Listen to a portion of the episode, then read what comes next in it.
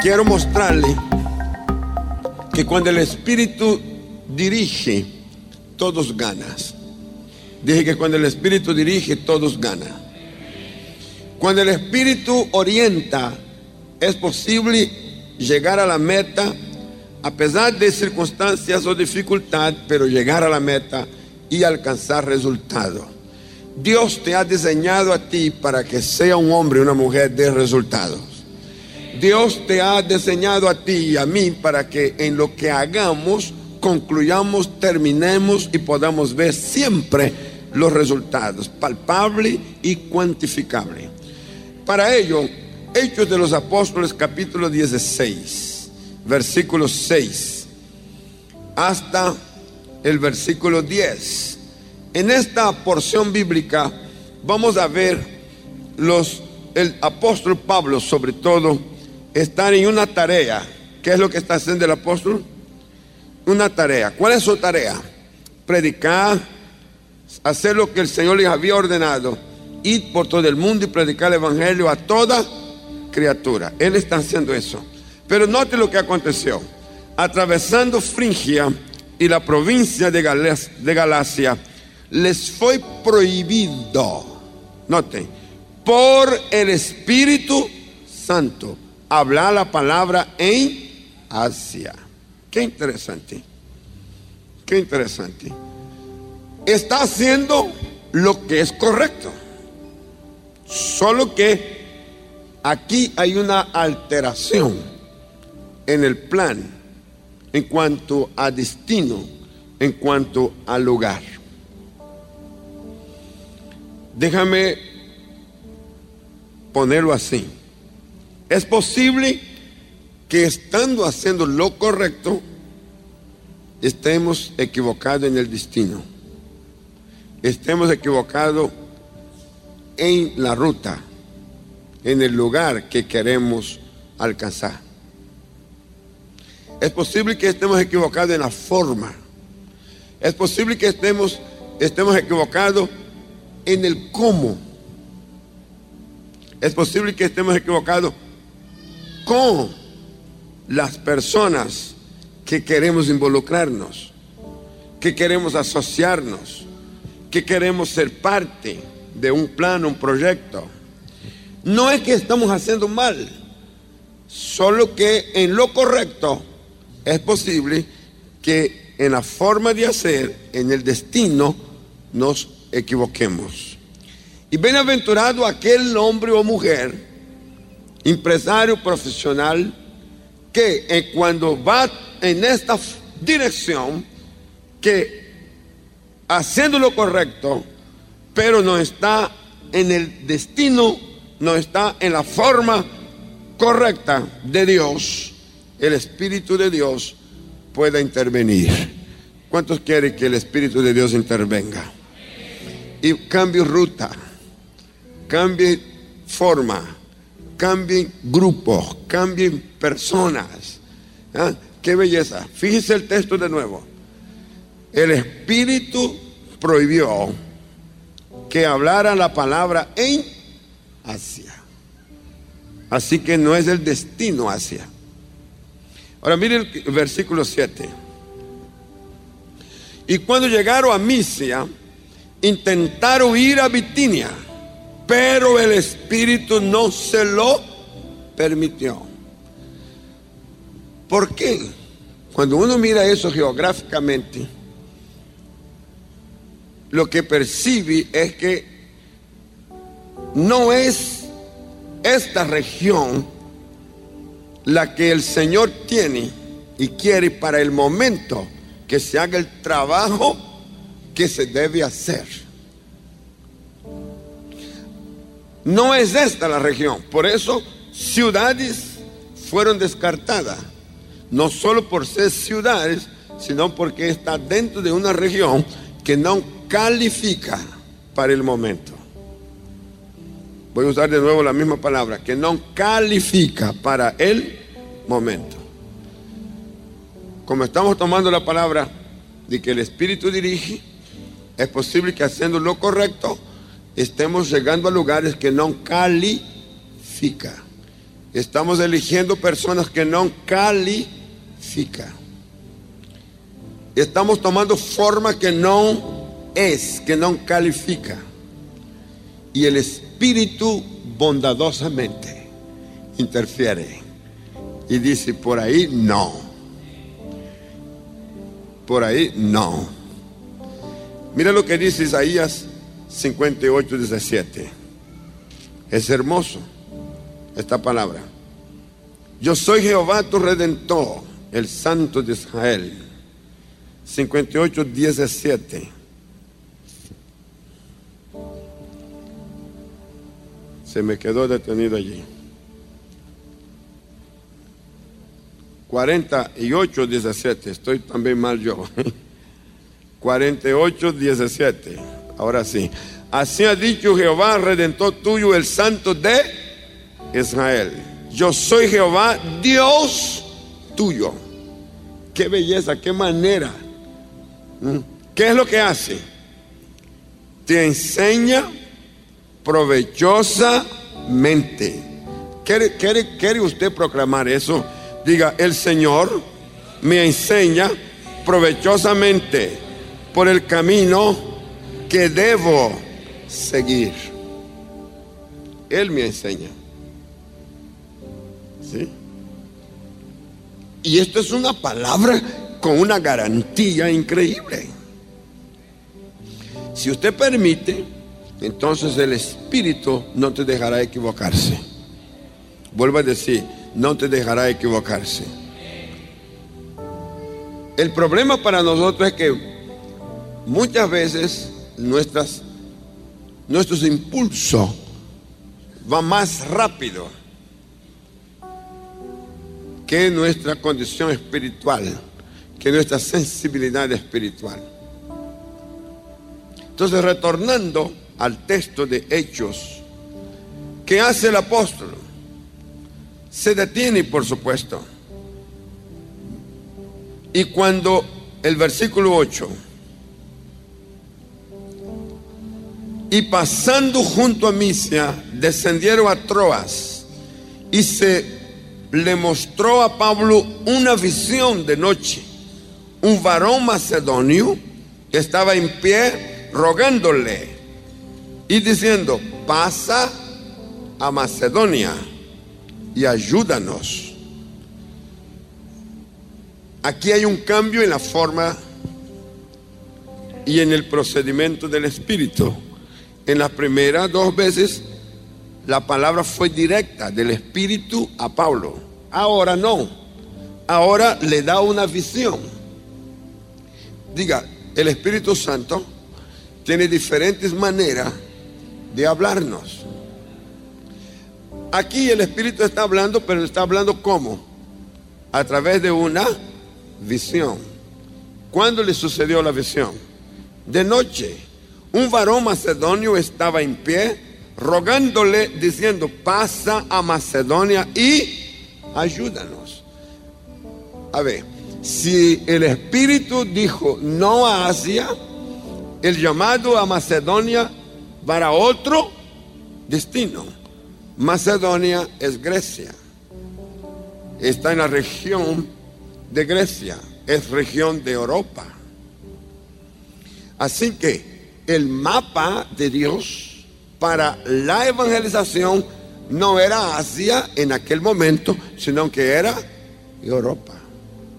Este Señor que aparece ahí llamando, pasa Macedonia, ayúdanos, es el mismo en la visión trayendo la palabra, el camino que debes seguir. ¿Qué hace Pablo? Versículo 10. Cuando vio la visión, enseguida procuramos partir para dónde? Para Macedonia. Eso se llama obediencia. Cuando una persona obedece, entonces sigue la línea, la orientación que le ha sido dada. Muchos tenemos problemas con eso. A mí me ha tocado ver personas buscando consejo, pidiendo oración, dirección de Dios. Y cuando recibe la palabra y recibe la oración, luego hace exactamente lo que ellos creían que debía hacer. No tuvieron en cuenta ni la palabra de consejo ni la oración. Solo ocuparon al ministro. Solo vinieron a decir que tenían intenciones espirituales, pero jamás tuvieron disposición de hacerle caso o de obedecer. Entonces las cosas quedan igual o peor, porque habiendo recibido instrucción, el no aceptarla es desobediencia. En este caso, Pablo es flexible.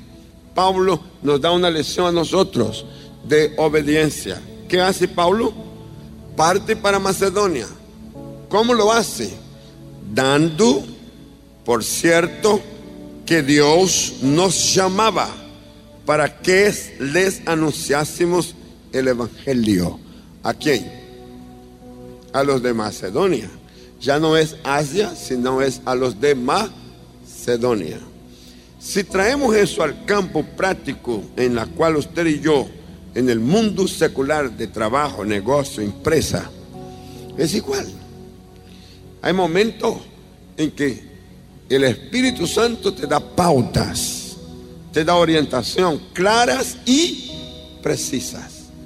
Lo que necesitamos es ser sensible a la voz del Espíritu y luego hacer lo que creyendo, creyendo, porque si no cree, pero Pablo cree, dándolo por cierto. Me gusta eso, dando como por cierto.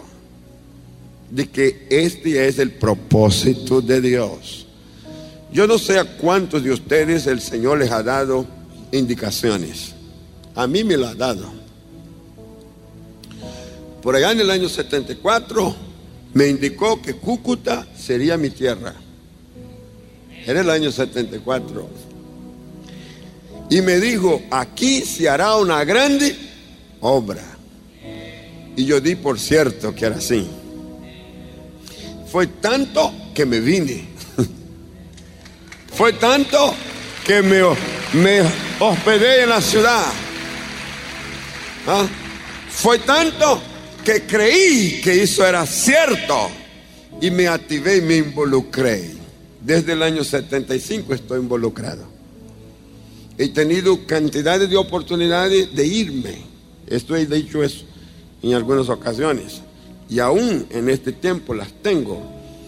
Eh, soy afortunado porque no me falta oportunidad. En los últimos años, invitaciones para ir a otros países, pastorear otras iglesias, ser parte de otras organizaciones mayor que esta, con condiciones extraordinarias.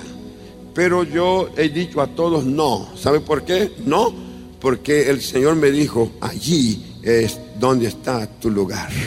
Ahí es donde está tu trabajo. Ahí es donde está tu tarea. No hay por qué moverse. Ahora, no tendré ninguna duda en el día que el Espíritu diga, ya terminó. Cuando diga terminó, yo le digo a todos ustedes, chao. Y nos seguimos viendo, pero yo me voy. Porque es mejor estar en lo que Dios quiere, a donde Dios quiere, que a donde yo quiero. ¿Me están entendiendo? Es mucho mejor. No se dice me está entendiendo. Se dice me hago entender. Entonces corrijo, me hago entender.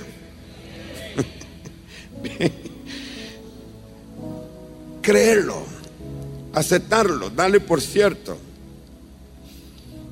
Estos días me fui a llorar ¿Sabe a dónde? En dos lugares. Uno, pasando el río por la autopista, saliendo. Me paré ahí a mirar la parte de mano derecha yendo hacia Pamplona o hacia a Patios, mano derecha, y mirando todas estas urbanizaciones que están ahí abajo casas lujosísimas, lugares bellísimos. La orilla del río o la ribera del río se transformó. En el año 76 Dios me mostró eso. Y en un culto yo dije, veo a Cúcuta extendida y la orilla del río toda poblada con unas casas elegantísimas.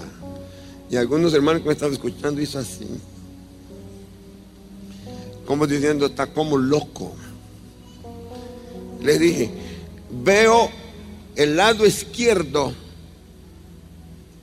donde todo esto es una montaña cubierta por matas o árboles de cojí, con edificios y con casas lujosísimas.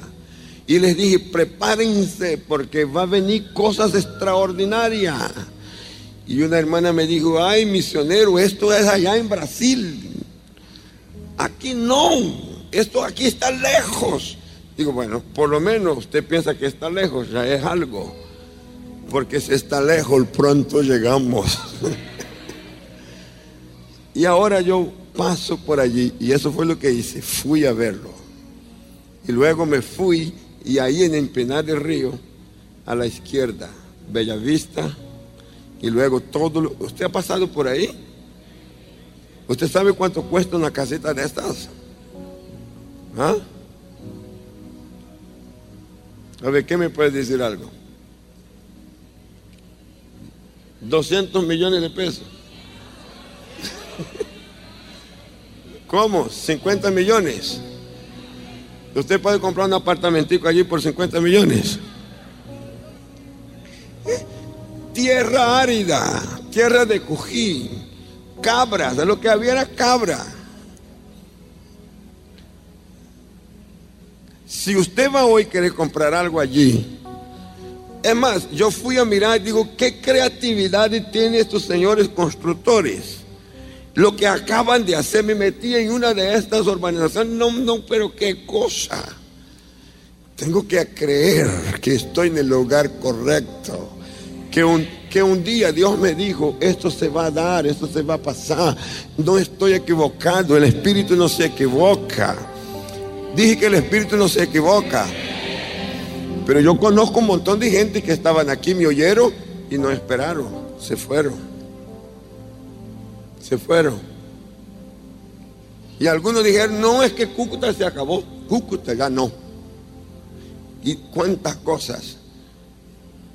Yo digo, yo espero, yo espero. Y estoy esperando. Y estoy viendo por estos días en una velocidad gigantesca. Comenzaron la construcción de Home Center. ¿Sabe usted qué es eso? ¿Usted cree que estas empresas vienen a Cúcuta a perder? ¿Ah?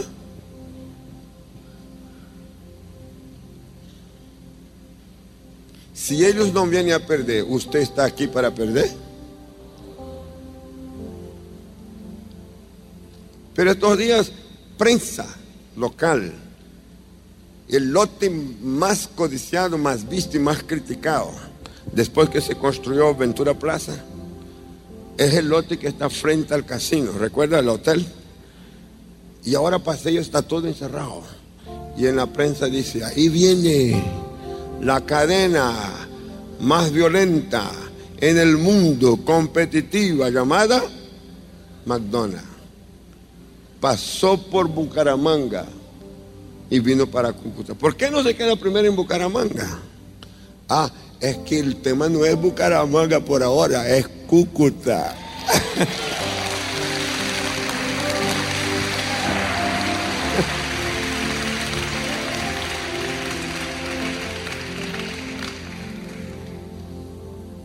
¿Le, dice algo eso?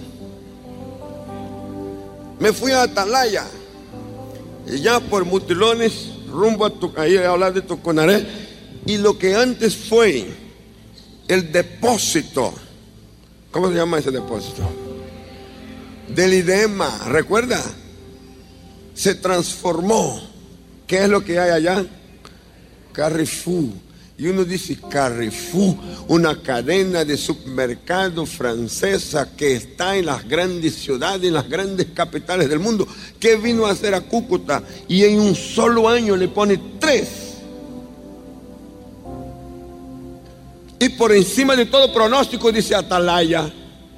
¿Mm? Atalaya. Que la gente de Atalaya, ¿qué es lo que tiene la gente de Atalaya? Dígame. Cualquiera dice, no es que Atalaya no, porque Atalaya está lleno de trabajadores y gente que gana salario mínimo. Estos señores no están viendo así. Ellos están viendo que la bendición de Dios alcanza a los de Atalaya y que algo está ocurriendo allí.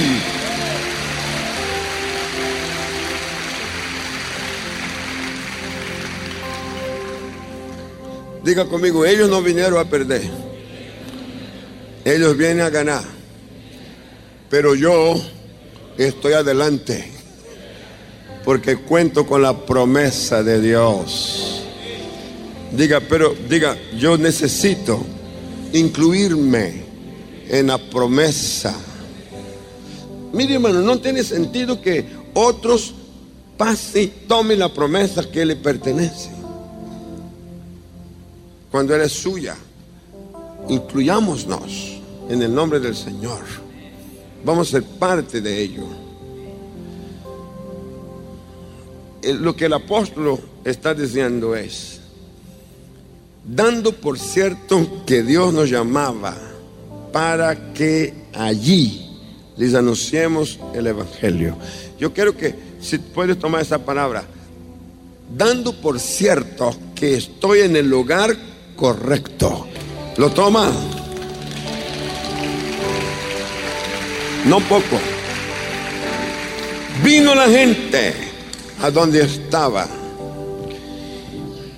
Ahora pase conmigo a la carta que lleva exactamente el nombre de esta ciudad, Tesalónica, la carta a los tesalonicenses. ¿Qué pasó? La iglesia nació tal como estaba previsto, nació. Nació porque Dios estaba allí. Tu proyecto nace porque Dios está allí.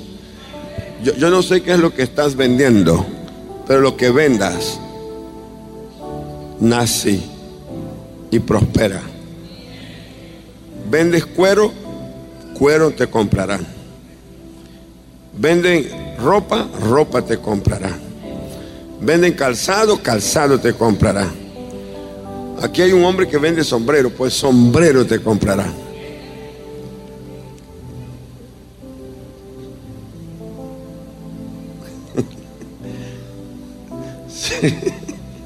Sería bueno preguntar cómo va la venta del sombrero. ¿Va bien? ¿Eh? ¿Usted, ustedes piensan que estoy hablando cosas. Aquí hay un vendedor de sombrero. Póngame un micrófono allá a preguntar cómo se vende el sombrero. ¿Eh? Es un hombre a quien ha sido un reto. Porque un día yo le pregunté, ¿y habrá gente en ese tiempo que use sombrero? Y él me dijo, con la bendición de Dios no nos alcanza los sombreros. Usted no sabe dónde están los que compran los sombreros, pero el que tiene sombrero con la dirección de Dios, los que compra viene. Háblame algo, Guillermo. Para la honra y la gloria de Dios, buenas noches hermanos. Pastor, hace muchos años atrás me preguntaba, ¿verdad eso? Me decía que si alguien habrá por aquí para que se pusiera sombrero, que él no miraba a nadie poniendo de sombrero. Y realmente es verdad, porque es un artículo prácticamente de lujo, no es de canasta familiar. Sin embargo, todo se lo debo a Dios, todo lo que tengo se lo debo a Dios. Principalmente la espiritualidad con Él, aparte de eso, mi familia y estar aquí con todos ustedes, hermanos. Que el Señor los bendiga. Amén. ¿Y los sombreros que ven, a dónde, a dónde van? El sombrero va para, prácticamente para Venezuela, aquí mismo Colombia y Ecuador. Venezuela, Colombia y Ecuador. Ecuador. Tres países. ¿Quiere más? El sombrero. Vende flores. ¿Hay alguien aquí que vende flores? Flores te comprarán. ¿Hay alguien aquí que vende comida? ¿Dónde están los que venden comida? Comida te comprarán. ¿Hay alguien aquí que vende bicicletas? Bicicleta te comprarán. Hay alguien aquí que vende vehículos. Vehículos te comprarán. Vehículos te comprarán, vehículos te comprarán. De pronto lo que va a hacer es falta. No vas a tener lo suficiente porque no serán pocos los que vienen a comprar. Estoy hablando palabra para el que la quiere oír. ¿En qué estás ocupado? ¿Cuál es? Ah, no, aquí yo lo que tengo es una artesanía pequeña. Una mujer un día se, fíjese lo que pasó. Sentía de Dios y con su esposo servir en un pueblito, subiendo una sierra. Y se fueron para allá. Y estando allí atendiendo a los hermanos de aquel lugar, vio que un grupo de personas subían como turistas a recoger la región. Se les vino una idea de tomar las, las latas de gaseosas y sacarle el aro de las latas. ¿Sabe qué es el? Y comenzó a hacer un trabajo con estos aros y los colgó cuando los turistas regresaron, compraron todo. Y encargaron más. Y ahí nació una empresa. Cosa insólita que Dios ponga una persona por allá, a la orilla de un, de, un cerro, para atender una pequeña congregación y luego se transforme en un empresario de artesanía para los turistas. Mira, la idea brota en el lugar correcto. Cuando tú te posesiones en el lugar correcto, las ideas van a surgir. Oiga, yo siento la gloria de Dios esta noche aquí. ¿Cuánto da gloria a Dios? Entonces, la carta de Pablo a los tesalonicenses. Ya estamos meses después, años después. Mire el resultado de aquello. Una iglesia que nace Paulo, Silvano y Timoteo. A la iglesia, los tesalonicenses, en Dios Padre y en el Señor Jesucristo. Gracia, paz sea a vosotros, de Dios, nuestro Padre, del Señor Jesucristo. Tremendo saludo. Damos siempre gracias a Dios por todos vosotros, haciendo memoria de vosotros en nuestras oraciones acordándonos sin cesar delante de Dios y Padre nuestro, de la obra de vuestra fe, del trabajo de vuestro amor, de vuestra constancia en la esperanza en nuestro Señor Jesucristo. Porque conocemos, hermanos amados de Dios, vuestra elección. Pues nuestro evangelio no llegó a vosotros en palabras solamente, sino también en poder, en el Espíritu Santo en plena certidumbre, como bien sabéis, cuáles fuimos entre vosotros, por amor de vosotros. Y vosotros vinisteis a ser imitadores de nosotros y del Señor, recibiendo la palabra en medio de gran tribulación, con gozo del Espíritu Santo, de tal manera que habéis sido ejemplo a todos los de Macedonia. ¿De dónde?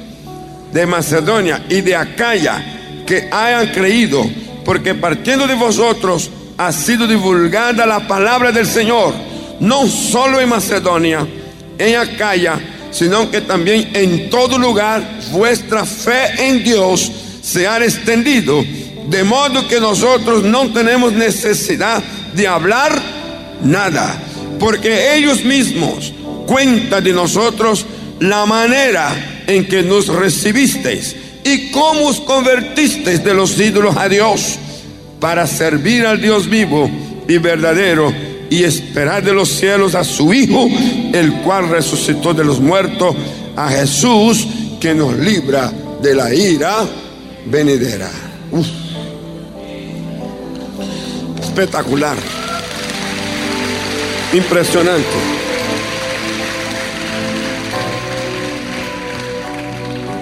¿Qué es lo que tenemos? Tenemos el resultado de haber atendido la palabra del Espíritu. Tengo, después del marco histórico que ya les presenté, tengo cinco cosas que sucedieron o que caracteriza la iglesia. ¿Quiere anotarla? Mire qué tipo de iglesia nació. Nace un pueblo, en primer lugar, nace un pueblo que sabe elegir. Diga conmigo, nace un pueblo que sabe elegir. Versículo 4. Porque conocemos, hermanos amados de Dios, vuestra elección. ¿Quién hizo la elección? Ellos. Ellos eligieron. Pablo ahora está diciendo, reconozco que ustedes libre y espontáneamente hicieron la elección. Dos, nace un pueblo que es ejemplo. Versículo 7. Nace un pueblo que es ejemplo. Diga conmigo, nace un pueblo que es ejemplo. De tal manera que habéis sido ejemplo a cuántos? A todos los de Macedonia. Tercero, nace un pueblo misionero urbano, tiene misión urbana. Versículo 8. Mire, porque partiendo de vosotros ha sido divulgada la palabra del Señor, no solo en Macedonia y Acaya, sino que también en todo lugar vuestra fe en Dios se ha extendido, de modo que nosotros no tenemos necesidad de hablar nada. Esta gente extendía la palabra no quedaros con ellos solamente, sino que se preocuparon en hacer que otros supieran lo que había pasado en sus vidas. Cuatro, nace un pueblo convertido. Convertido, versículo 9. Porque ellos mismos cuentan de nosotros la manera en que nos recibiste y cómo os convertisteis y aquí dice, de los ídolos a Dios. Y vale la pena una revisión en la conversión. Porque ellos eran gente con tendencia idólatra y ocultista. Pero al recibir la palabra de Dios, creyeron y cortaron con la idolatría y se apegaron por elección a Dios y a su palabra. Cuando aquí dice, ellos dan testimonio de vuestra conversión, es que ellos no estaban jugando con los dos. Déjeme ponerle de esta manera, que donde hay una verdadera conversión, no hay necesidad de imágenes en la casa, colgada en una pared ni puesta sobre un mueble, ni siquiera colgando en tu cuerpo, sea donde sea o guardando en tu cartera. En otras palabras, tú no necesitas de amuletos, tú no necesitas de imágenes, tú no necesitas de ningún nombre más. El único nombre que llena toda tu vida se llama Dios y su Hijo amado Jesucristo, al cual te ha dado vida y vida eterna. Para aquellos que por algún motivo estuvieron apegados con el mundo del ocultismo, no hay por qué volver a buscar consejo ayuda en el ocultismo. Lectura de carta, manos, hoja de té, consulta a los muertos, a las apariciones. No tiene por qué, no tiene que pensar en poner la, herradura detrás de la puerta, la mata de sábila. No tiene por qué poner pontillas en las casas, hacer saumerio. Esto se acabó en tu vida porque elegiste a Dios como Señor, el que te guarda, el que te protege, el que te da vida y te da vida con abundancia. Acabas de oír una palabra de nuestro pastor y misionero José Satirio dos Santos. Somos Centro Cristiano, una plataforma misionera a las naciones hace más de 40 años. Suscríbete ya a nuestro canal de YouTube Iglesia Cúcuta y no te pierdas de las bendiciones que Dios tiene para ti. Juntos podemos seguir haciendo misiones. Con tu oración y generosidad podemos llegar más lejos. Si deseas unirte, da clic en el botón donar identificado con forma de corazón. Bendiciones.